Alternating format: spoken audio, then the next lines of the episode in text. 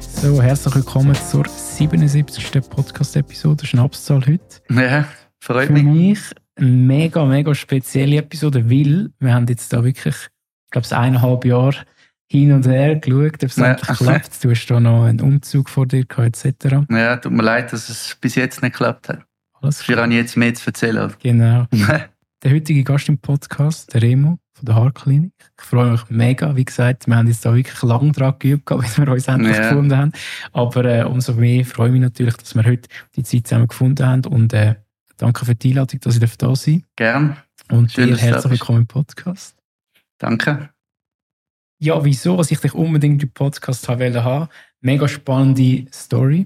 Du bist ein mega Mhm. spannender Typ. Mega coole, ja, wie soll ich sagen, Firma ist aufgebaut. Mhm. Ähm, auf das können wir nachher sprechen. Ja, Vielleicht so ein bisschen von deiner Seite so, für die, die dich jetzt nicht kennen, wer bist du? ich bin der Remo. bin äh, 37. komme äh, ursprünglich aus der Finanzbranche, wo ich bis vor sechs Jahren geschafft habe. Ich bin eigentlich immer bei der UBS, gewesen, Portfolio Management dann am Schluss. Und ja, irgendwann ist mir einfach langweilig geworden. ich bin nicht so, ich bin eigentlich nie der der sich mega für das interessiert hat, aber wie viele halt einfach in frühen Jahren müssen entscheiden, welche Richtung das es geht. Und dann habe ich den, den sicheren Weg gewählt. Und jetzt vor jetzt sind's ungefähr fünf Jahren habe ich dann mich entschieden, mich selbstständig zu machen. Bei einem Thema, das mich äh, persönlich halt betrifft und interessiert und eben zwar mit dem Thema Haar und Haarausfall. Seitdem mache ich das. Also ein Thema, wo ja auch sehr, wie soll ich sagen, ein ein Tabuthema auch ist in der Gesellschaft, beziehungsweise Ja. wir reden Ja. halt nicht so gerne drüber. Das ist so, ja. Wie bist du auf das Thema gekommen? Oder wie sind ihr auf das Die Thema Story ist gekommen? eigentlich die, dass ich selber vor, ja, so etwa in deinem Alter, ja, als ich etwa 32 war, gemerkt habe, dass die Haare langsam ein bisschen weniger werden. Ich bin halt ein eitler Typ, der schon immer so ein bisschen auf mein Äußere äh, geachtet hat. Also eigentlich muss ich sagen, ich bin nicht mal, mir ist es nicht mal selber aufgefallen. Ich bin in Amerika in der Ferien gewesen. Und Coiffeuse dort hat man dann gesagt, hey, irgendwie hast du im, im Oberkopfbereich nur noch etwa die Hälfte von der Haare, die du hinten hast. Und dann, äh, ja, ist eine leichte Panik ausgebrochen.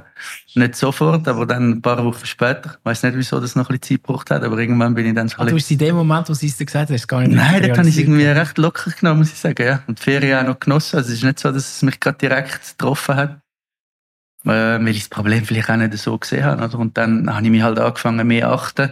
Vor allem halt, wenn die Haare wäschst, wenn die Haare nass sind und so. Dann fangst du an, die ersten Selfies zu machen von oben oder zum Haar anschauen. Und merkst so, hey, Scheiße, es wird gleich, es wird wirklich weniger.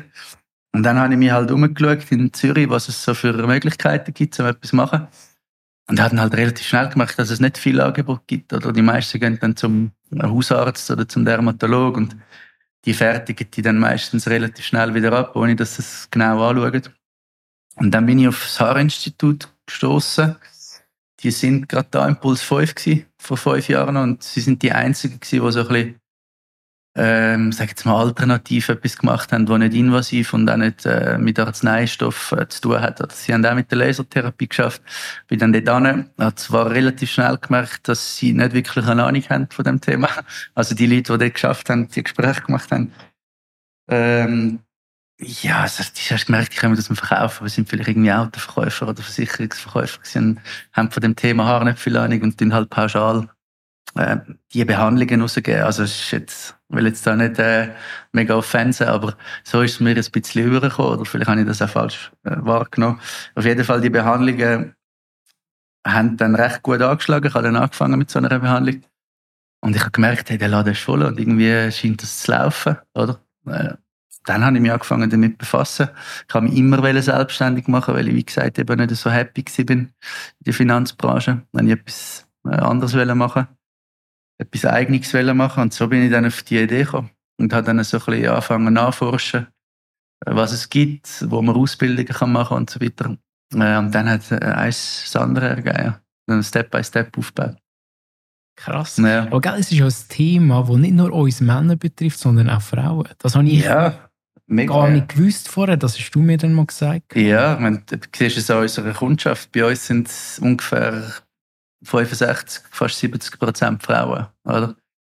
liegt sicher ein bisschen am Ansatz, den wir haben, weil es eben so ein, ein alternativer Ansatz ist, so ein bisschen ganzheitlich, äh, mit, mit Nahrungsergänzungsserien und so weiter, wo, wo Frauen vielleicht auch mehr, was sicher mehr anspricht als invasive Sachen. Oder? Aber äh, eben, ja, es ist, der genetische Haarausfall beispielsweise, wo im Verlauf des Lebens praktisch jeden Mann trifft, ist auch bei den Frauen ein grosses Thema, wo viele nicht wissen. Es sind, ist so ab Mitte 30, 40 ist fast die Hälfte, die betroffen ist von dem. Und das ist bei den Frauen, wie du es eingangs gesagt hast, äh, halt noch ein grösseres, ein grösserer Schock und ein grösseres Tabuthema auch. Also die reden im Freundeskreis und auch in der Familie oft nicht darüber und sind dann bei uns zum ersten Mal äh, äh richtig, richtig offen halt und finden jemanden, was darüber reden und das, das hilft, ja. das ist krass. Ja. Ich bin ungefähr, ich weiß jetzt eben nicht, vor etwa eineinhalb, zwei Jahren, ich glaube es noch vor Corona gewesen, mm. bin ich in euch im ersten, ja. ähm, wie sagst du, im Studio, yeah. in eurer ersten Klinik gewesen. Ja. Kannst du mal so ein bisschen erzählen? Seitdem ist schon mega viel gegangen. Ich habe es eingangs auch gesagt, mm. eben, du hast noch den Umzug jetzt gehabt, er ist ja. noch grösser geworden, gewachsen, etc. Kannst du uns mal so ein bisschen mitnehmen, wie denn das gestartet ist mit, dem, mit dem Startup, das er mm. aufgezogen hat? Also angefangen hat es eigentlich parallel noch zum, zum alten Job, oder? Also der Geschäftspartner und ich kommen beide aus der Finanzbranche, wie ich gesagt habe. Und wir haben das Glück gehabt, dass wir in unseren Jobs dort, ich sage jetzt mal nicht, nicht äh, mit einem 12-Stunden-Pensum ausgelastet sind am Tag. Und so haben wir viel Zeit gehabt dort schon, um das Parallele so ein bisschen aufzubauen. Also, das ist während einem Jahr ist das so Schritt für Schritt entstanden, haben wir die ersten Partnerinnen geholt. Mega Glück gehabt dann, dass wir auf Philip Kingsley gestoßen sind und die sind ein bisschen weltweit im, im Forschung und in der Entwicklung sind ähm, führend im Trichologiebereich. Wir haben dann sie ich frage mich nicht, wie wir das gemeistert haben, aber wir haben sie können überzeugen, dass wir ihre erste und einzige Klinikpartner werden, oder? Und können mit ihrem Produkt arbeiten. Und ab dem Zeitpunkt haben wir eigentlich gewusst, okay, das müssen wir machen. Wir haben dann in New York einen Ort gefunden, lustigerweise die gleiche Familie, also auch Kingsley-Familie, aber der, der, Sohn, wo dort, äh, als ist ein Arzt, der dort Ausbildungen anbietet, das ist so ein, ein Style-Medizinstudium. Vielleicht noch wichtig zum Wissen, Trichologie ist, viele wissen nicht, was das ist, ist nicht ein bekannter Begriff, oder das ist so ein bisschen äh, die Wissenschaft von der Kopf und, und, und von der Haare, also ist so ein, bisschen ein Teilmedizinbereich, halt eine Nische, ein kleiner Bereich wo du als Dermatolog vielleicht zwei, drei Wochen durchnimmst in deinem Studium. Und er fokussiert sich während etwa einem halben Jahr bis ja, zwei Jahre. Gewisse Leute brauchen länger, andere weniger lang. Ähm, auf, das, auf das Thema, wo man dann einen physischen Teil hat, also Ausbildung vor Ort, aber natürlich auch Theorieteil, die Prüfung und so weiter. Das haben wir dann auch parallel gemacht, mein Geschäftspartner und ich. Und dann so nach etwa zwei Jahren haben wir dann, äh, wenn hast du nach etwa eineinhalb Jahren haben wir uns entschieden, mal eine Location zu suchen sind dann am Anfang auch noch hin und her gesprungen, also haben dann mal ein bisschen das Pensum reduziert äh, in der Bank. Dann äh, mal nur ein, zwei Tage die Beratungen angeboten. Äh, und dann Step by Step haben wir gemerkt, von Anfang an halt, das, das läuft mega gut, das scheint ein mega Bedarf zu sein. Die Leute wollen darüber reden, oder? Und werden immer so ein bisschen abkanzelt, eben wenn sie zum Hausarzt, zum Dermatologen gehen. Ähm, ja, schnell, was, sagen, ja. was sagen denn die Dermatologen und die Hausärzte? Ja, es ist meistens so, vor allem bei Frauen, aber auch bei Männern, oder? Du gehst an, meistens sind die Leute nicht spezialisiert auf das Thema Haar. Sie haben einfach so ein bisschen ihre ein, zwei äh, Arzneimittel, das ist meistens Minoxidil und, und das Finasterid, was sie dann rausgeben. Äh, und dann sagen sie, hey, also in vielen Fällen sagen sie, hey, du hast ja noch viel Haar. Und das ist ja halb so schlimm, weil die meisten Leute reagieren natürlich, bevor man eine Glatze hat oder auf den Kopf sieht. Die nehmen das dann halt meistens nicht so ernst. Best Case schieben sie einen Arzneistoff über den Tisch und schicken sie wieder weg. Oder? Und sie schauen es halt nicht wirklich an. Das heisst, in den meisten Fällen schauen sie nicht, was herkommt, oder was die Ursache ist. Und auch wenn sie das vielleicht versuchen zu machen mit einer Laboruntersuchung, was, was auch, sage jetzt mal, eher weniger äh, machen, dann ist es, äh, ja, langt halt nicht. Also sie machen oft keine Trichoskopie. Es gibt zwar ein paar Ärzte, unter anderem der Dr. Trüb, die spezialisiert sind auf das, was sie genauer anschauen. Ähm, aber er wird überrannt. Er hat dann halt oft auch nicht die Zeit, um also ein bisschen den, den psychologischen Aspekt in diesen Gesprächen halt anzugehen. Das ist das, was, was mega geschätzt wird, dass man halt zum ersten Mal richtig zulässt und das auch ernst nimmt, oder? Darum gehen die Gespräche auch ein bisschen länger. Das ist meistens etwa eine Stunde, wo man die Analysegespräche mit denen hat. Ich kann mir vorstellen, ist je nachdem auch noch emotional für die Leute, Ja, oder? ja das ist so. Es ist jetzt nicht die Mehrheit, sage ich jetzt mal, die mega emotional wird, aber wir haben das immer wieder, ja. Vor allem bei Frauen, dass, dass äh, da äh, Tränen fließen, teils auch schon gehabt, dass die Leute zusammenbrechen und äh, dann nochmal ein bisschen ohnmächtig werden. Das ist schon zwei, drei Mal passiert. Es ist noch heavy, ja. Das ist am Anfang ist das natürlich mega näher gegangen. Ist mir natürlich immer noch nicht gleichgültig, aber es ist wie in jedem Beruf, oder? Wenn du irgendwie ein Mediziner bist, im Spital schaffst, oder das erste Mal ist es der Horror und mit Zeit gewöhnst du dich daran. Das ist am Anfang schon ein bisschen belastet gewesen, weil ich bin ein, äh, bin halt ein emotionaler Mensch. Das hat mich recht mitgenommen. Mit der Zeit äh, geht's ja. Aber es ist immer noch ein schwieriges Thema, ja, zum darüber reden. Krass. Sorry, mhm. ich habe dich vorher unterbrochen. Bist du so ein bisschen bei den Bedürfnissen gewesen, die ihr dann halt entsprechend können decken Ja, genau. Also, der Aufbau ist nachher eigentlich relativ schnell gegangen, sodass wir uns entschieden haben, ganz auszusteigen, wir beide. Das war noch in einer alten Location, die wo, etwa halb so groß ist wie die. Das hat dort ausgereicht für etwa zwei Jahre, wo wir dann auch mit, äh, mit dem sonstigen Personal aufgefahren sind. Das ist vielleicht noch wichtig zum Verstehen. Wir sind das Zweite gewesen, wo die kostenlose Analyse angeboten haben und wo auch die trichologische Ausbildung gemacht haben. Und dann haben wir noch zwei Leute gehabt, die äh, vor Ort dann die Behandlungen anbieten. Und das ist vor allem äh, die Lasertherapie, die wir angeboten haben. Und das kann man sich dann vom Aufbau so ein bisschen vorstellen, wie bei einem Coiffeur, wie es aussieht. Hat zwar nicht mit dem Coiffeur zu tun, aber es sieht ein bisschen so aus, oder? Also man muss dann äh, Kopf und Maske auftragen. Das Wichtigste ist die Lasertherapie, wo man dann drunter hockt, etwa eine halbe Stunde. Und dann muss man halt auch Haar waschen, dass die äh, pflanzlichen Masken wieder rauswaschen, die wir von Philipp Kingsley haben. Und dann äh, darum haben wir Cuvette, also darum sieht es ein bisschen aus wie bei einem Coiffeur, wo viele äh, nicht rauskommen am Anfang, wenn sie reinlaufen. Äh, ja, und so läuft die Behandlung dann ab. Das ist dann eigentlich ein Zeitraum von etwa vier Monaten, also so eine Regenerationsphase vom Haarzyklus, wenn man dann so Behandlungen macht. Lasertherapie eben vor Ort in den meisten Fällen und dann macht man die heim mit den anderen Produkten, die wir haben. Das ist so ein Fünf-Stufen-Modell, wo man mit Kopfhautzehren, äh, Nahrungsergänzung, äh, Kopfhautpflege, Detox und so weiter arbeitet. Ähm, vier von diesen fünf Steps muss man dann eigentlich die heim machen, selbst ist jetzt nicht so, dass man da den ganzen Tag dran ist, aber es kommt schon mit einem gewissen, mit einem gewissen Aufwand. Ja. Das musst du dann halt Serum auftragen, morgen Abend Nahrungsergänzungsmittel nehmen. Äh, und beim Haarwaschen dann halt mit diesen Produkten arbeiten. Voll. Lass uns nachher mhm. auf das noch ein bisschen tiefer äh, eingehen. Ähm, so ein bisschen, wie schwer ist dir das gefallen, so den Cut zu machen von deiner sicheren Arbeitsstelle nachher in die Selbstständigkeit? Hey, gar nicht so schwer. Also, also war natürlich äh, ein Glücksfall, oder? weil wir von Anfang an auch die Nachfrage gespürt haben und gemerkt haben, dass es gut läuft. So ist die, die Existenzangst, sage ich jetzt mal, wo viele dann haben, ist gar nicht wirklich aufgekommen. Und eben am Anfang haben wir es ja noch können teilen, also ein Stück das Pensum reduzieren, das langsam aufbauen. Ähm, dann haben wir erst ganz gekündigt, wo wir gewusst haben, dass es läuft und das kennt die wenigsten, oder? Was ist für uns ähm, der Step, wo ja vielen dann sehr schwer fällt, die Selbstständigkeit, weil es halt wirklich viel minder riskieren ist für uns dann gar nicht mehr so ein Risiko gewesen. Also mega Glücksfall. Ja. Und eben für mich, wo sich eh nie daheim gefühlt hat in dieser Branche, ist es, äh, ja, ist es noch besser noch einfacher gefallen. Weil ich dann auch gemerkt habe, ich habe vorher nicht viel mit, mit Leuten zu tun gehabt, also Kundengespräche, sage ich jetzt mal, weil ich dann auch gemerkt habe, dass ich das gerne mache. Du hast schon gesagt, du bist jetzt nicht zwölf Stunden oder so ausgelastet pro Tag. Mhm. Wenn du in ein Startup gehst oder etwas gründest oder so, eine Firma gründest, dann ist das ja wieder mit extrem viel Effort, Aufwand etc. verbunden. Mhm. Wie leicht ist dir das gefallen, dann vielleicht den, den Schalter um, ja, umzulegen?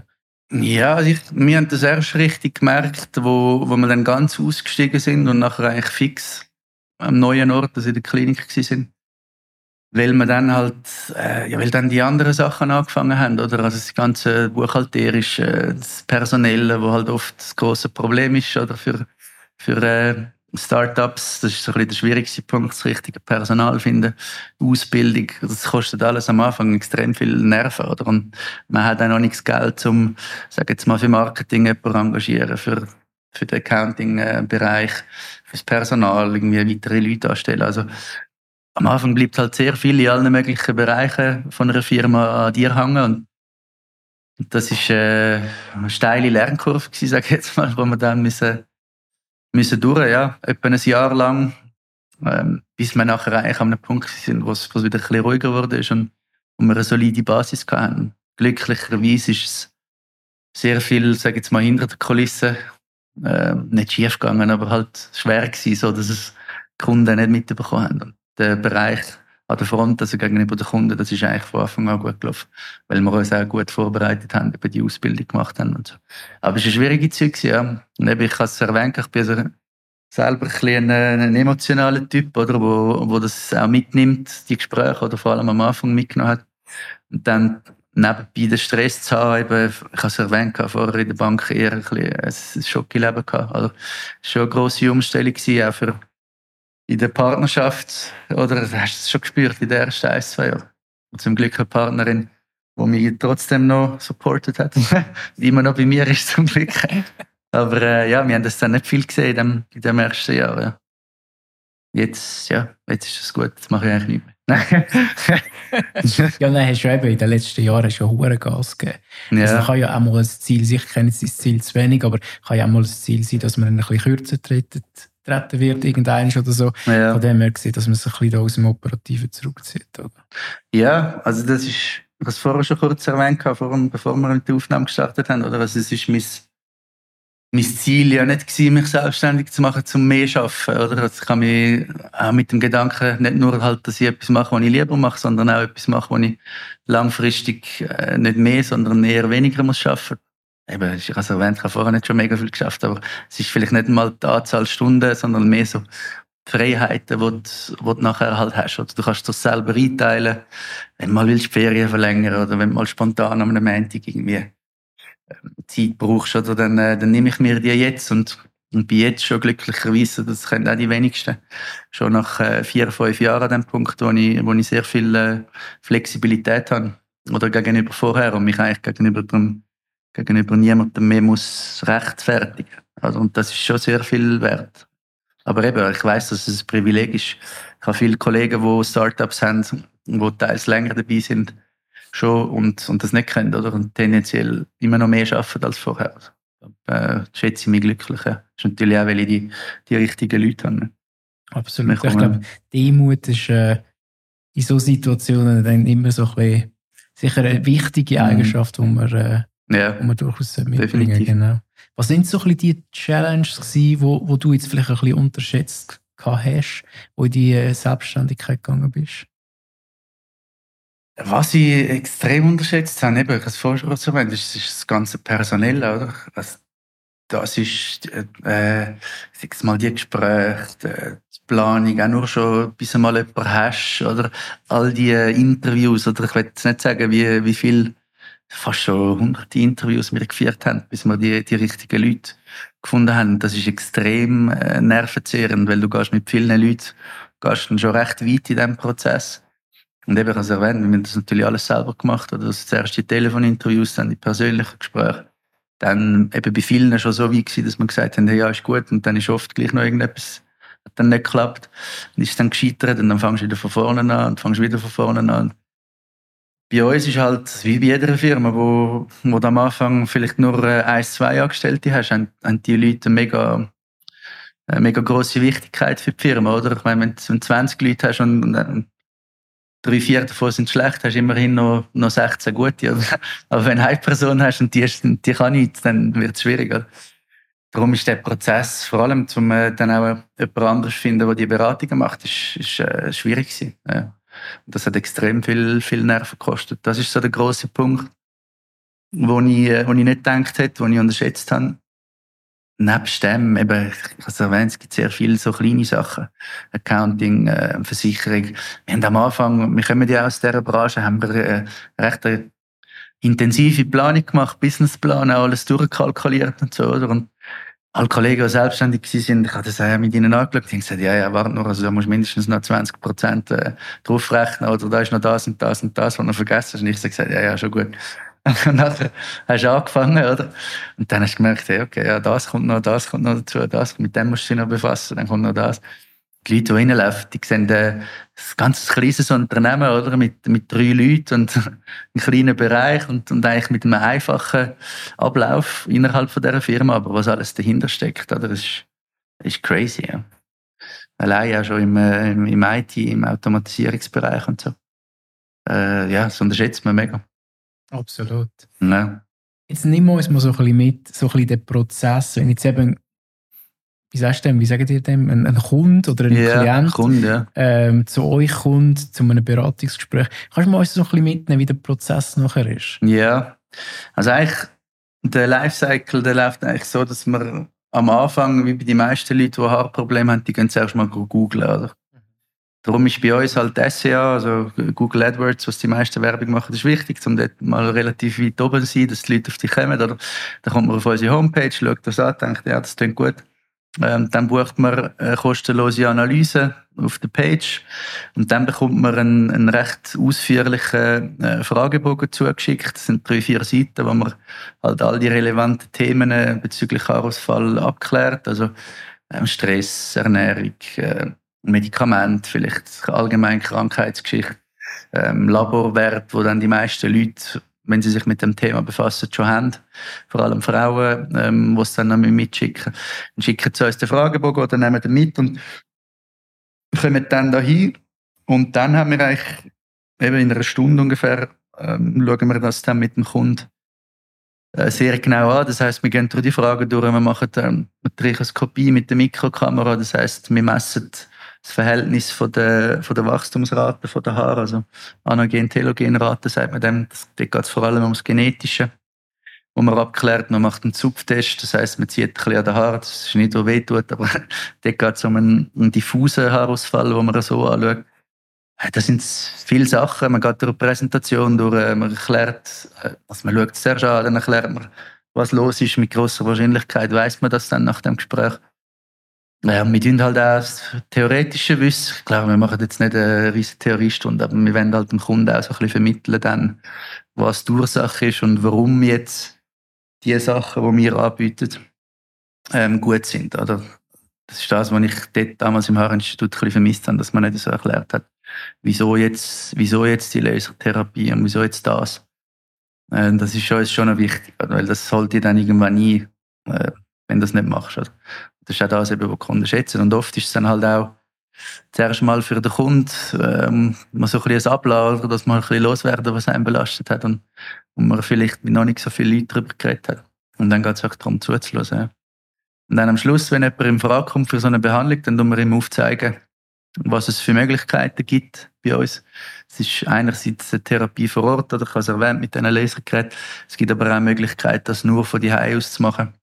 Ähm, da gibt es also Lasergeräte für die Anwendung die Das ist nicht ganz die gleiche Liga, aber wirkt auch so sehr gut. Also zusammen, im Zusammenspiel mit den anderen vier Stufen, die man eh von die aus macht.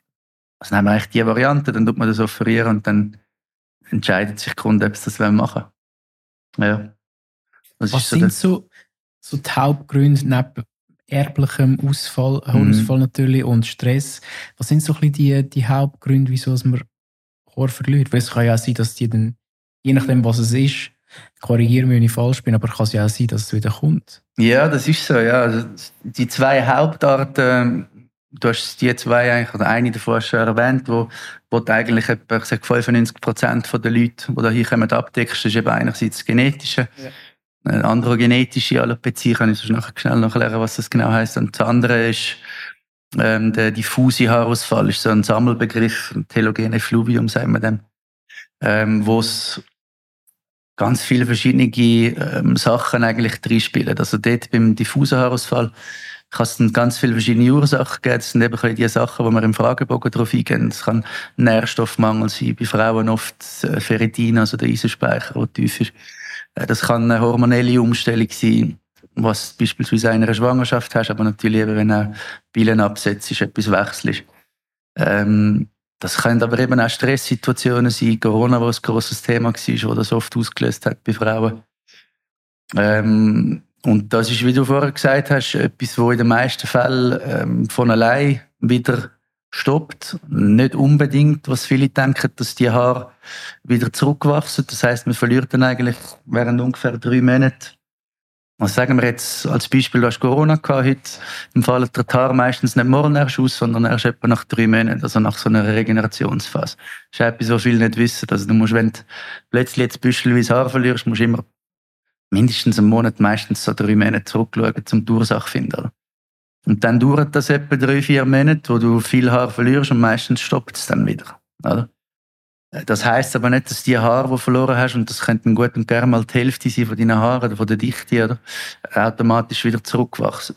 Ähm, das ist so ein bisschen das. Also da geht es darum, in diesen Gesprächen, je nachdem, zu, an welchem Punkt in diesen drei Monaten oder auch nachher die Leute sind, ihnen klar zu machen, was, was da noch auf sie zukommt, was sie erwarten Und dann geht es halt eben ein bisschen um, um die Erwartungshaltung. Also wenn jetzt wenn ich jetzt jemandem, der zwei Monate schon viel Haar verliert, sage, hey, du verlierst jetzt noch einen Monat viel Haar mit grosser Wahrscheinlichkeit und dann stoppt das und dann ist die Wahrscheinlichkeit halt groß, dass die Haare nicht wieder alle zurückwachsen.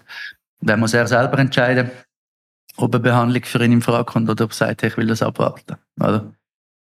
Ähm, ja, und beim genetischen Haarausfall ist es etwas, wo sehr viele Leute betrifft. Also bei den Männern sind es etwa 80 Prozent, bei den Frauen ist es etwa die Hälfte. Nicht im gleichen Ausmaß, aber doch auch. Oder vielleicht ist es den Leuten, oder ist meistens, wenn man, wenn man davon dann fällt es einem auf bei den Frauen, weil es ist meistens eine, eine Ausdünnung im, im Scheitel, wo so ein bisschen der Scheitel nach außen wandert und auch im, im frontalen Bereich, vor allem im Keimerazwecken, wo es ein bisschen nach hinten wandert. Fällt einem bei vielen Frauen nicht auf, fällt auch den Frauen selber oft nicht auf bis zu einem gewissen Punkt. Und das ist wie bei den Männern etwas, was schleichend ist und fortschreitet. Und oft merkt man es halt eben erst, äh, nicht wenn es zu spät ist, aber wenn es schon ein bisschen fortgeschrittener ist. Und dann geht es eben vor allem auch darum, ihnen aufzuzeigen, wo äh, in der, also bei den Männern redet man da von der Hamilton-Norwood-Skala, bei den Frauen von der Ludwig-Skala, also wo in dieser Skala sie stehen und ihnen aufzuzeigen, was noch, was noch möglich ist ähm, ja, also wie die Erwartungshaltung ist. Ja. Das sind so die zwei. Ja. Vorhin noch ein Begriff, ich kann ihn jetzt nicht rekapitulieren, einen Begriff nee. erwähnt, der gesagt hat, ich wollte schon ein bisschen tiefgründiger darauf eingehen. Ja, genau. Also das ist eben die, die androgenetische Alopezie, also der genetische. Kannst du mal sagen?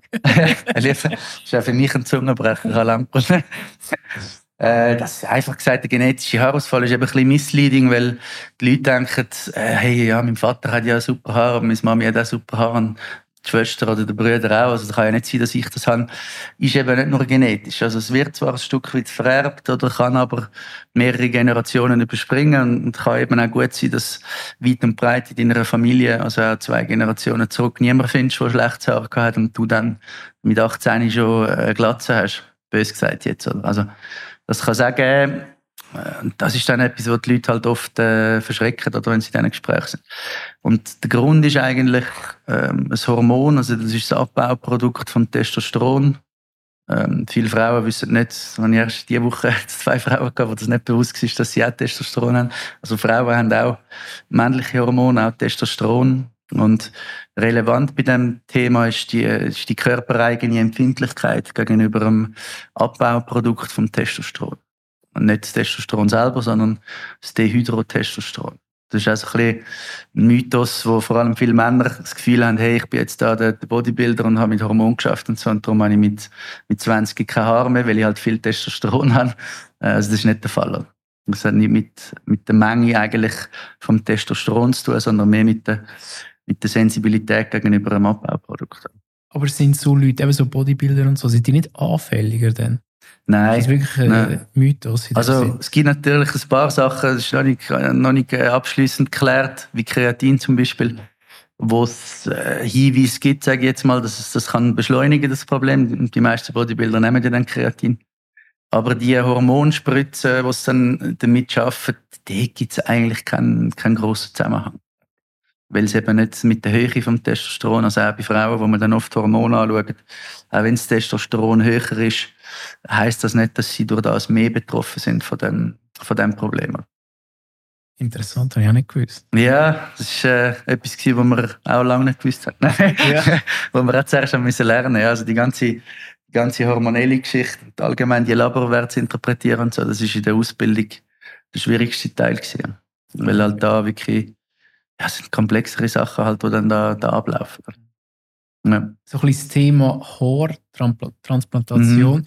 ist jetzt bei mir im Freundeskreis momentan so ein bisschen aktueller, sage ich jetzt mal, aufgekommen. Genau, weil jetzt sind wir auch in einem Alter, wo, wo man es langsam mal sieht, wenn man ja. da ein bisschen ja, so veranlagt ist, sage ich ja. jetzt mal.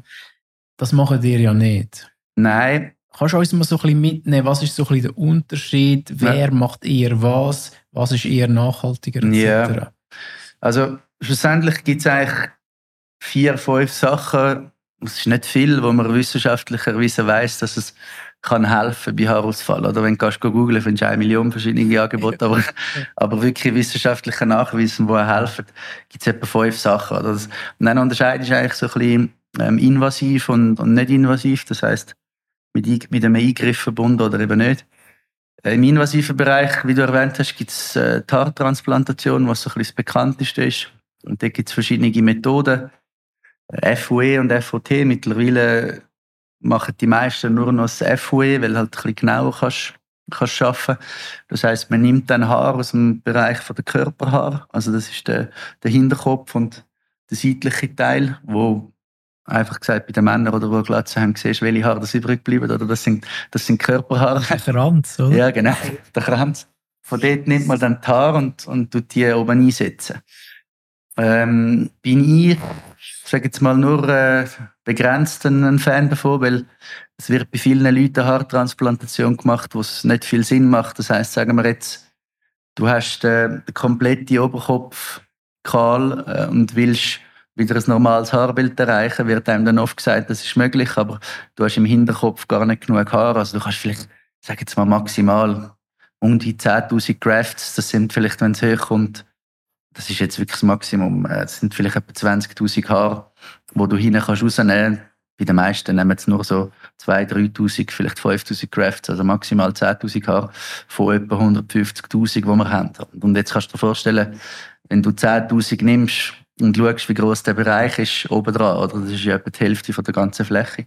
Nicht ganz, aber fast. Äh, und dann das willst du auffüllen dort, kannst du dir vorstellen, wie es nachher aussieht, oder? Klar, es ist für die Leute dann oft trotzdem besser, weil sie mehr Haare haben, aber für den Außenstehenden ist auch nicht so relevant, wie es für den Außenstehenden ist, aber auch für die Leute dann mit der Zeit meistens nicht so befriedigend, weil äh, die Haare könnten teils nach der Transplantation, und das wird einmal zu wenig gesagt, da kannst du auch noch ein paar Prozent verlieren. Die brauchen ja, die gehen zuerst aus und dann wachsen sie wieder nach. Äh, ja, darum bin ich nicht so ein Fan. Und das andere ist, wenn du das zu früh machst, ich sage jetzt, du hast ein bisschen Keimradsäcke, lass die auffüllen dann kannst du das zwar machen, du musst aber parallel natürlich auch dafür sorgen, dass der Rest von der Haare, die du noch hast, behaltest, oder? Das heißt, da wird wenig den Leuten gesagt, hey, ähm, du machst jetzt das und, und dann sagt man ihnen, hey, ja, das Problem ist jetzt gelöst den meisten Fällen. Oder? Dabei, äh, oder ein, zwei Jahre später, schreitet es dann fort und dann haben sie, haben sie weiter hinten das Problem. Und dann haben sie vorne in der Keimratzecke das Haar, oder, wo man transplantiert hat, und hinten Keime. Und dann ist es so ein bisschen ein Gärtli-Flick. Dann macht man es nochmal und nochmal und irgendwann gehen die Haare raus. Oder? Also da müsste meiner Meinung nach mehr noch passieren, auch bei der Prävention. Das heißt, wenn man eine Haartransplantation macht, müsste man parallel bestenfalls auch mit diesen möglichen erhaltenen Sachen arbeiten. Das macht man begrenzt. Also man tut bei den Haartransplantationen oft dann noch ein PRP machen, also so eine Eigenbluttherapie.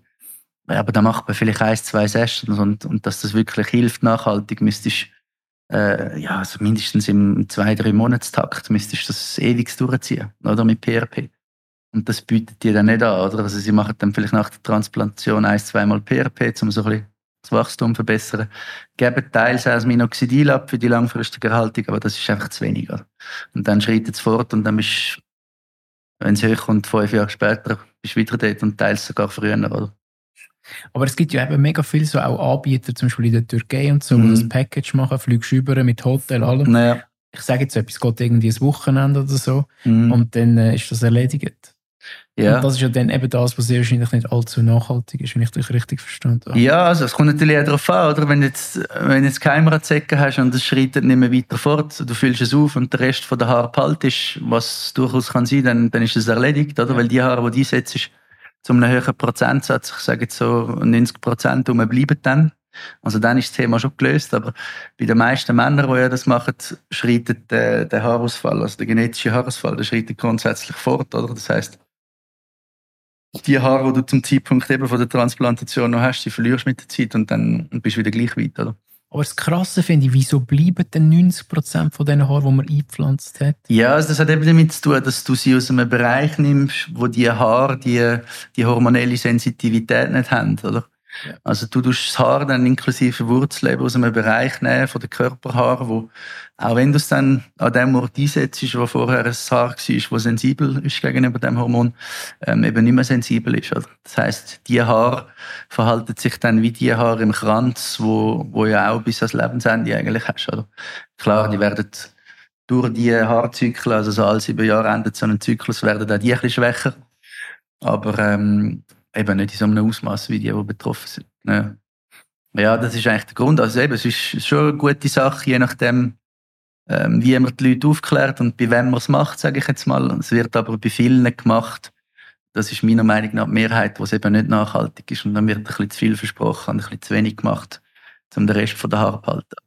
Wir haben auch ähm, eine Partnerklinik, wo wir zusammen arbeiten, in Lenzburg, ähm, wo ja, wo wir eigentlich das aufgeleistet haben, weil auch wir Kunden haben, die da hinkommen und es einfach zu spät ist, oder was vielleicht wichtig zum Verstehen. Bei unserer Behandlung äh, hilft das nur, wenn die Haarfollikel noch aktiv sind. Das heißt, wenn du kahle Stellen hast, die Haarfollikel abgestorben sind, das sehen wir dann spätestens mit der Mikrokamera, dann kann man den nicht mehr machen. Und dann ist das Einzige, was du machen kannst, eben eine Transplantation oder halt kosmetische Lösungen. Das heißt, unsere Therapie kommt nur in Frage bis zu einer gewissen Stufe von diesen Skalen. Oder? Also wenn wir zum Beispiel Hamilton-Norwood-Skala haben, Stufe 1 bis 7, bis Stufe 3 bis 4 kommen wir ins Spiel. Nach diesen Stufen ist es zu spät. Das Gute ist aber, die meisten Leute reagieren eh genug früher. Ähm, was ich vorher erwähnt habe, oder zu den anderen Methoden, also PRP ist die zweite invasive Methode. Das ist äh, Platelet-Rich Plasma, also Eigenblut, eine Eigenbluttherapie, die so ein bisschen aus dem Beauty-Bereich kommt. Viele Frauen kennen das vom äh, äh Vampire Lifting, sagt man dem. Also etwas befalten. Also man nimmt das Blut und mit einer Zentrifuge das Blutplasma isolieren und initiiert dann das in diesen Bereichen. Ähm, die geht es um den Wundheilungsprozess, wo es gibt im Körper sozusagen ein Signal, hey, fokussiere dich auf diesen Bereich und durch das die Versorgung besser und im Beauty-Bereich, zumindest bei der Haut auch zum Teil gute Ergebnisse. Bei den Haaren, wir haben es auch ausführlich getestet selber, ist es eher nicht so wirksam. Also es sind vielleicht so 20, 30 Prozent, was, was besser wird. Ähm, das ist etwas, wo viele darauf aufgesprungen sind in, in Zürich auf den Zug, äh, weil es halt einfach ist zu machen und, und viele Praxen auch schon die Mittel eh schon haben, oder? Äh, eben die Wirkung, so lala, sage ich jetzt mal. Und dann gibt es eben die, die nicht invasiven Sachen. Das ist also Arzneistoff noch zwei unterschiedliche. Das eine ist das Minoxidil, das ist ein, ähm, ein Blutdruckmedikament ursprünglich. Also ein Mittel gegen einen höheren Blutdruck, ähm, wo äh, einen gefäßerweiternden, durchblutungsfördernden Effekt hat, wo für die Haare eingesetzt wird. Dann gibt es Finasterid, was äh, das Prostatamedikament ist ursprünglich, wo man äh, gemerkt hat, dass es das DHT, also das Dehydrotestosteron, das Abbauprodukt da blockiert und durch das auch hilft beim genetischen Haarausfall. Ähm, und dann gibt es eben noch die Lasertherapie, was wir zur Hauptsache machen, was eigentlich ein, ein Kaltlaser ist, also das ist in einem recht hohen Nanometerbereich. Licht, wo dann in, in zwei Hautschichten eindringt und an der Wurzel von der Haare eigentlich dem Zellstoffwechsel dann ähm, äh, indirekten Effekt auf die Blutgefäße hat. Oder? Das sind so die Sachen. Eben wir bei unserem Modell kombinieren die.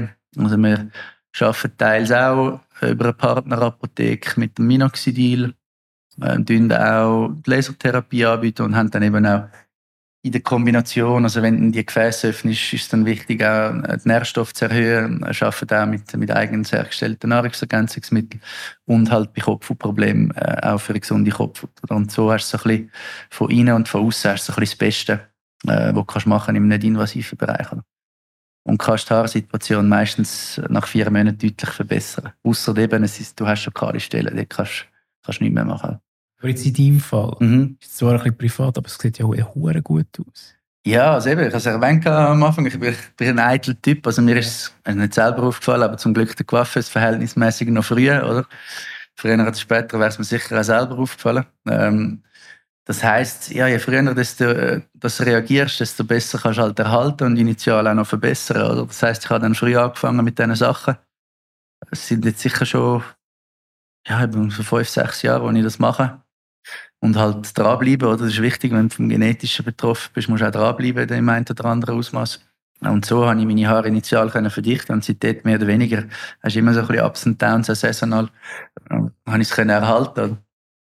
Das ist das, wo, ja, wo du den Leuten klar machen. Also einerseits lieber früher als später und andererseits dann halt auch äh, die Langfristigkeit. Also muss schon der, der Typ sein, der dann das auch durchzieht. Oder? Viele Freunde im Umfeld, äh, die das auch schon probiert haben und so durch mich jetzt halt und dann schnell einmal äh, Motivation verloren haben. Also, weil sie halt vielleicht Zeit nicht haben oder Motivation nicht haben. Also, also es muss dann schon genug wichtig sein, um eben das auch machen. Es sind vielleicht fünf Minuten am Tag, aber äh, musst es auch machen und das langfristig, oder? Weil sonst wird es dann irgendwann wieder schlecht. Ja, aber das ist etwas, da kann ich jetzt, weil ich vielleicht auch ein bisschen eitel bin, nicht so gut nachvollziehen, weil ich finde so das Optische oder mhm. auch Haar für mich jetzt hure wichtig. Ja, ja, das ist so. Das ist bei mir gleich. Und schlussendlich, oder, die Haare, wir merken es in diesen Gesprächen, eben, wir erwähnen sie nicht alle von dieser, sag jetzt mal, Eitelkeit betroffen, aber es ist mehr als nur, ähm,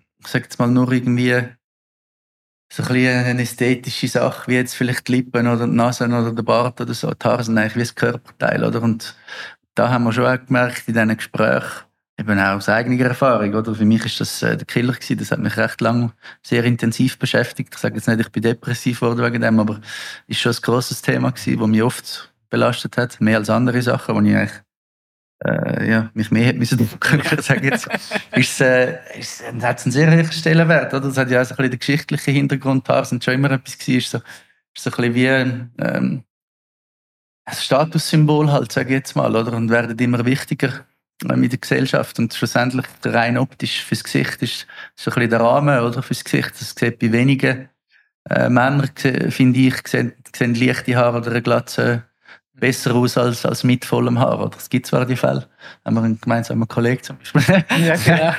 äh, aber es sind die wenigsten. Ja. Darum, äh, ja. Und wir haben auch ein paar krasse Stories erlebt am Anfang. Also, das sind zum Teil aus dem Berner Oberland äh, Landwirte kommen, wo, wo sich wirklich 0% kümmern um ihre Äußere. Also, wenn du jetzt Kleider anschaust und sonst Style und so, ist denen völlig egal, oder? Aber wo sie die Haare verloren haben, sind sie äh, komplett durchgedreht, oder?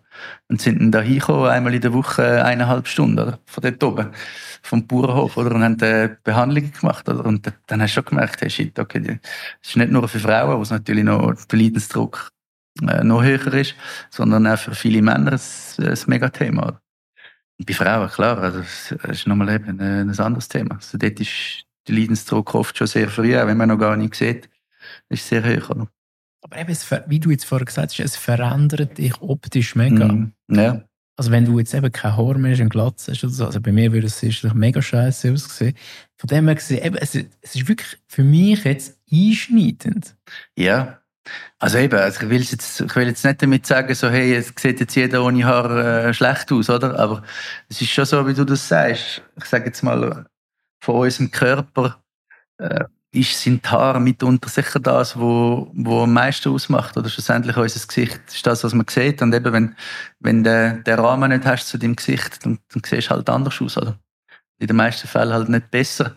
Aber ähm, ich, eben, ich verstehe auch die Leute, die, die sagen, hey, das ist mir, das ist mir ein zu grosser Pain und da muss ich zu viel Geld in die Hand nehmen, um das zu behalten. Ist es ja auch, oder? Es ist ein, ein Hustle, oder? Man muss dranbleiben, man muss frühzeitig reagieren, muss etwas dafür machen.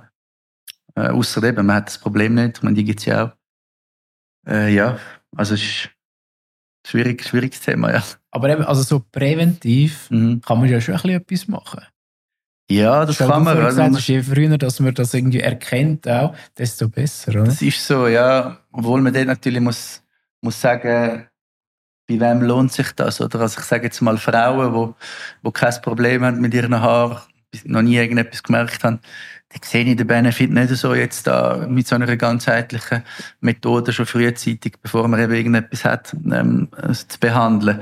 Bei Männern ist es wieder ein eine andere Geschichte, wenn man sieht in der Familie und so weiter. Ich habe es erwähnt, es muss nicht sein, aber es ist halt schon ein Indikator, wenn es in der Familie ein Thema ist. Man sieht, Vater hat kein Haar, meine Mutter hat vielleicht ein bisschen feines Haar, Bruder hat schon wenig Haar äh, und man selber noch nicht betroffen ist, dann macht es vielleicht schon Sinn, dass man frühzeitig reagiert. Oder? Man kann auch, wenn, man, wenn man die Haare immer so ein bisschen beobachtet und so ein bisschen das Auge für das hat, kann man auch warten, bis man die ersten Anzeichen sieht und dann reagieren. Dann ist es eigentlich nie, äh, nie schon zu spät, weil es ist ja nicht so, dass du von heute auf morgen alle Haare verlierst. Aber eben, man hat es bei mir gesehen, ich bin ein eitler Typ und als ich es realisiert habe, habe ich schon die Hälfte der Haare verloren. Oder? Also, viele merken es dann halt erst, wenn's, wenn der Kopf durchschimmert und wenn die durchschimmert, dann hast du schon, hast schon sehr viel Haar verloren. Dann ist es zwar eben auch nicht unbedingt spät, aber dass du nachher wieder an den Punkt ankommst, wo du am Anfang bist von der Dichte her, das ist dann schwierig, oder? Es ist ja allgemein. Es gibt ja mega viel, eben du hast es vorher gesagt, mit mm. Werbungen, äh, wenn man das nur schon googelt, was da einmal alles mm. angezeigt wird, etc.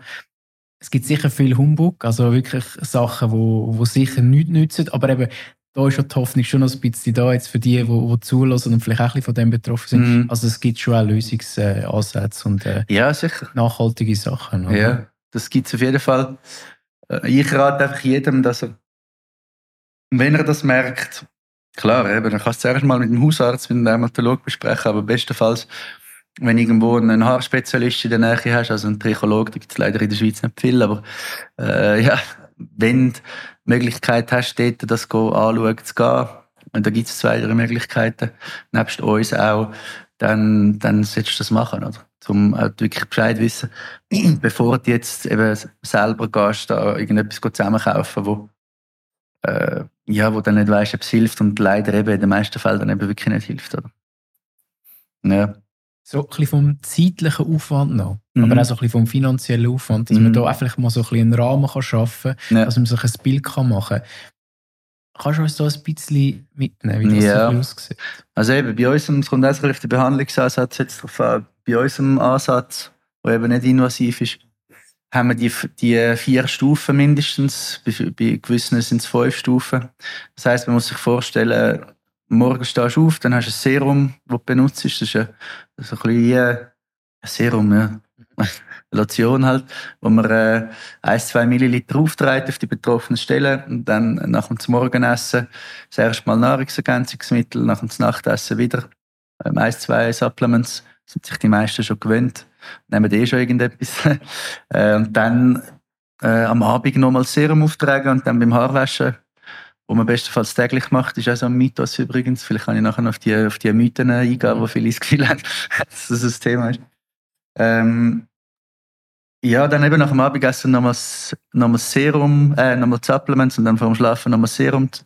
Äh, und dann beim Haarwaschen eben halt die, die Pflegeprodukte benutzen und dann entweder halt das Lasergerät für die Hause, wo man so dreimal in der Woche zwei, drei Minuten braucht, also auch der Aufwand ist überschaubar, oder man geht eben in eine in ein Institut, wo mit Lasergerät schafft, wo man dann meistens wöchentlich mindestens alle zwei Wochen, so für vier Monate, so eine klinische Behandlung halt macht, oder? Und eben, ich habe es erwähnt, die ganze Behandlung, also so, eine, so ein Zyklus geht über eine Regenerationsphase, also etwa vier Monate, wo man dann auch äh, vorher nachher macht, die Raten misst, dass das relativ genau anschaut, dann auch Auswertung bekommt. Und das ist alles eigentlich bei uns in so einem Paket inklusive. Äh, wir unterscheiden eben die zwei Pakete at home, also Behandlung die und, und Klinik. Gibt es noch eine Kombi, da gehe jetzt nicht drauf ein. Äh, preislich variiert so zwischen, ich sage jetzt mal dreieinhalb, es fängt an bei, bei eineinhalb, endet bei dreieinhalb Tausend, oder? Für die Zeit. Äh, und dann ist es eben wichtig, es endet dann nicht, bei den meisten Fällen, es kommt ein bisschen auf die Ursache drauf an, aber bei den meisten Fällen ist es mitunter eine genetische Komponente.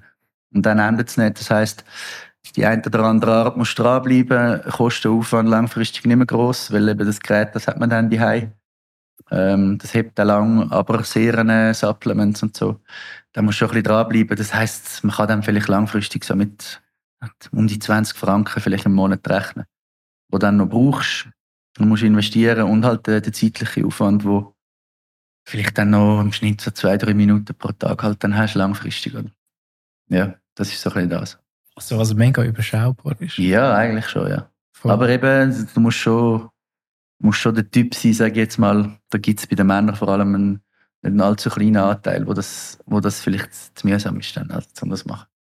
Wann machst du das, wenn, wenn du verheiratet bist, Kinder hast und äh, nicht mehr kannst kannst anreissen. ja, also entweder sind es die, die das nicht anbringen, oder halt die, da habe ich auch ein paar im Freundeskreis, die zwar geschäftlich alles im Griff haben, aber privat haben sie dann meistens nicht mehr so den, den Überblick oder Zeit, oder? Oder vergessen es dann, weil sie eben zu fest mit dem Fokus da mhm. anders sind und so, und dann funktioniert es halt nicht, ja. Schlussendlich muss jeder für sich. Ja, sicher, ja. Klar. Und eben, es, es aber es gibt schon, ich muss wirklich sagen, vielleicht ist jetzt das einfach speziell auf mich bezogen, aber in meinem Umfeld gibt es hure viel, vor allem Jungs, mhm. wo, wo das hure beschäftigt. Ja, also eben, es, ich muss noch mal sagen, der, der, der Leidensdruck ist immens und der ist in den letzten Jahren sicher auch äh, nicht weniger geworden. Oder als allgemeines Aussehen äh, kann man darüber streiten, oder wie, wie gut das, das ist. Eigentlich ja nicht so, oder? Es sollten andere Sachen eine wichtigere Rolle spielen, oder? Charakter und die ganze, die ganze innere Angelegenheit oder nicht süßer, aber es ist leider so, dass es immer noch eine große Wichtigkeit hat. Äh, oft halt eben auch für Selbstvertrauen. Ich kann nur aus meiner Erfahrung reden. Bei mir ist Selbstvertrauen nie wirklich ein Problem gewesen, aber wenn ich dann das Gefühl hatte, dass ich nicht viel Haar habe, ähm, ja, da habe ich das, habe ich das recht gemerkt, oder? dass Selbstvertrauen schnell einmal nachlässt und, und dann eben eine, eine Auswirkung auf die Stimmung hat. Oder? Und da gibt es schon, oder ich habe es vorher ein bisschen abgespielt, aber da gibt es viele, die dann auch Depressionen bekommen wegen dem Thema. Oder? Also das darf man nicht, nicht unterschätzen. Und eben das sollte man nicht ähm, zu einem Tabu machen. Das war also ein bisschen unser Ziel von Anfang an, das, das enttabuisieren oder offen darüber reden. Und da habe ich schon das Gefühl, es wird besser. Also ich glaube mittlerweile ähm, auch das Thema Haartransplantation, das früher ein Tabu war, zum Beispiel, da sieht man es auch. Da redet man jetzt relativ offen drüber. Oder? Und die meisten äh, schämen sich nicht mehr dafür, was man ja nicht muss, oder wenn man das macht. Klar, eben, wenn du jetzt irgendwo im Management bist oder so, äh, in einer höheren Position, dann, dann kommst du da nicht am nächsten Tag mit dem Stirnband. Das machst du natürlich nicht. Aber äh, für die meisten ist das, äh, ist das jetzt mittlerweile okay.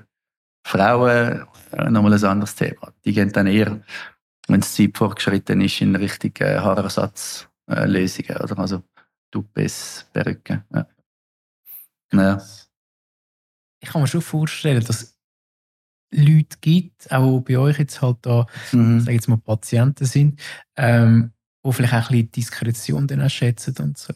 Wo vielleicht nicht unbedingt wollen, dass man das weiß, dass man das macht. Ja, das ist sicher so.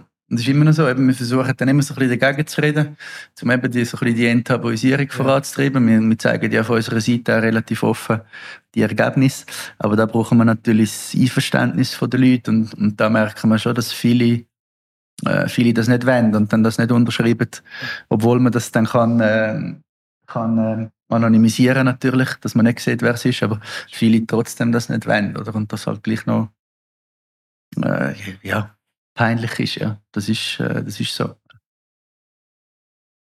Zum Schluss mhm. Mythen. Wolltest du mir ein paar Mythen auf ja. aufräumen? der, grösste, der grösste Mythos ist eben eigentlich das Thema Haarwäsche da hat man das Gefühl, und das wird leider von vielen Coiffeuren so verbreitet, dass man die Haare wie kann erziehen. Das heißt ja nicht viel Haarwäsche und, und so ein bisschen die Talproduktion und, und äh, das Nachfetten und so, das wird dann alles besser, oder? Aber vor allem, wenn du eben so ein bisschen Kopfproblem, Haarausfallproblem hast, aber auch sonst mit dem richtigen Produkt ist es viel besser in vieler Hinsicht, wenn du es eben oft machst. Also die Empfehlung ist sogar vom Haarguru, eben von Philipp Kingsley, ähm, ist sogar täglich. Und das sehen wir da in diesen, in diesen fünf Jahren Erfahrung, die wir jetzt haben, sehr gut, dass oft die Haarqualität allein schon besser wird, nicht die Haardichte, aber die Haarqualität durch das ähm, tägliche Haarwaschen mit den richtigen Produkten. Das ist so ein bisschen der grosse Mythos. Und dann das ist Qualität, so Dicke und so? Oder? Nein, Dicke nicht. Dicke hat dann eben auch wieder mit, dem, mit, dem, mit der Dichte in dem ja. Sinn zu tun. Äh, aber die Qualität heisst, wenn du jetzt trockene Haare hast, spröde Haare hast, kraftlose Haare so ein bisschen hast, okay. das kannst du allein schon mit dem richtigen Pflegeprodukt verbessern. Also die Haardichte und Dicke von der Haare, dort musst du dann wieder in die, die, die therapeutische Richtung gehen, um das zu verbessern. Äh, der grosse Mythos bei den Männern ist äh, das Käppli, oder als Kopfbedeckung. Denken viele, äh, wenn sie immer ein vieles Hütchen haben und so, ich habe meine Haare wegen dem verloren. und es ist noch lustig, wie der Mythos entstanden ist. Also geht man davon aus zumindest, dass es in den Kriegszeiten war, oder, wo viel im Alter von, ja, zum Teil schon 17, 18 oder in den Krieg gezogen sind und dann zwei, drei Jahre später zurückgekommen sind und nicht viel Haar hatten. Und dann hat man gedacht, ja gut, die haben jetzt so die ganze Zeit den Helm gehabt, das ist klar, wegen dem haben sie kein Haar mehr. Aber es ist dort natürlich der Grund gewesen, dass der genetische Haarausfall oft schon so Anfang 20 startet. In Kombination mit dem Stress, den du natürlich im Krieg hast, geht die Haare dann aus. Oder? Also das hat mit der Kopfbedeckung nicht so. Also für die, die viel und gerne Hüte und so haben, die können äh, es weiterhin tragen. ja. Ähm, was haben wir noch für Mythen? Ah, äh, ja, ein weiterer Mythos, wo man denkt, ist, dass wenn man die Haare rasiert, dass es äh, schneller nachwachsen nachher. Das ist ja bei einem Rasen, so viel ich weiß, ist das so, dass der dann schneller und dichter wächst, aber bei den Haaren nicht. Oder wäre schön, wenn es so wäre. Also da hat sicher auch schon viele Männer gegeben, vor allem, die denken, ich rasiere es jetzt mal ab und dann kommen sie wieder äh, mehr, oder, aber das ist, äh, ist nicht der Fall. Aber man hat natürlich so ein bisschen den Effekt, wenn du beim Coiffeur bist oder keinen viel, hast längere Haare gehabt, schneidest es ein bisschen, dann hast du zumindest vorübergehend so ein bisschen den Effekt von mehr Haar. Aber das liegt mehr daran, dass der, der Weg von den Nährstoffen eigentlich an die Spitze von den Haaren nicht mehr so lang ist. Oder? Und durch das, wenn das Haar kürzer ist, halt auch tendenziell dichter aussieht. Ja. Obwohl es gleich ist wie vorher. das ist so das. Mega spannend. Ja. Cool. Hey, es hat sich mega gelohnt, dass wir so lange gewartet haben. Hat mega Spaß gemacht. Ja, gleichfalls. War geil gewesen. Hey, zum Schluss unbedingt mhm. noch ein bisschen Werbung machen für die, die jetzt zulassen und interessiert sind. Wo finden wir euch? Äh, am einfachsten eigentlich online unter äh, www.haar-klinik.ch kann man eben sich mal ein bisschen informieren, was wir machen und kann man auch gerade direkt so kostenlose Beratungen buchen. Weil es ist gratis, einfach mal anschauen und dann äh, schauen. Ja. Cool. Unbedingt reinschauen. Sehr, sehr empfehlenswert. Remo und sein Team, mega gute Leute. Danke. Und äh, ja, nochmal herzlichen Dank für deine Zeit. Gerne. Wie gesagt, mega Spaß, Spaß gemacht, mega aufschlussreich gewesen. Ähm, cool gewesen, jetzt noch mit den Mythen, mit ein paar Mythen können aufzuräumen. Mhm. Und äh, wie immer gehört im Gast die letzten Worte. Ja, hat Spaß gemacht. Das ist meine zweite Podcast-Erfahrung, mega cool. Bin immer erstaunt, wie schnell das Zeit vergeht. Wie lange haben wir jetzt geredet? Äh, 56 Minuten. Ach, krass. ja, also mega cool gewesen. Die Zeit ist im Flug vergangen. Hat mich gefreut. Äh, macht's gut.